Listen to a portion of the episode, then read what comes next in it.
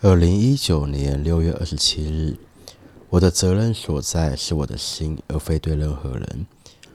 所以你的责任是对你自己，别反其道而行，那是自我毁灭的行为。再说那样子做又对你有什么好处呢？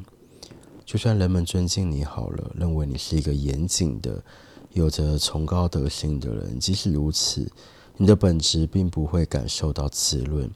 因为这些并不会启发你关于生命或灵魂的动线啊，这些不会让你领悟任何生命之美啊。